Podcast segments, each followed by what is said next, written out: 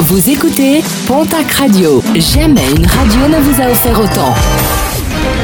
L'essentiel de l'actu en Béarn et Bigorre, c'est sur Pontac Radio. Bonjour Julien Toth.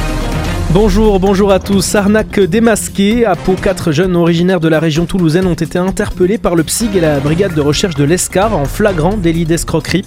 Se faisant passer pour une association handicap international, ils mendiaient de l'argent auprès de personnes âgées ou vulnérables. Plusieurs centaines d'euros auraient été extorqués en 10 jours devant les supermarchés de l'Aglo-Paloise. Les individus également soupçonnés d'avoir escroqué 500 euros au préjudice des autoroutes du sud de la France seront convoqués en 2022 devant la justice.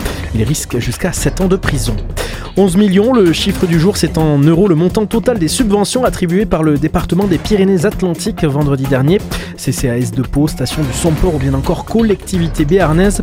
Plusieurs organismes et projets ont bénéficié de ces subventions et parmi les projets retenus, quatre associations de prévention du décrochage scolaire à Mourinx, Pau, Oloron et Bayonne ont été soutenues à hauteur de 35 000 euros. Côté monde agricole, 154 000 euros ont été votés pour l'installation de 25 jeunes agriculteurs. Brebis cherche logement. L'histoire nous est racontée par nos confrères de la Dépêche du Midi. À Aragnoué, dans la nuit de dimanche à lundi, le toit d'une grange de 120 mètres carrés s'est effondré sous le poids de la neige. Les 80 brebis abritées dans le bâtiment sont fort heureusement indemnes, mais devront être relogées.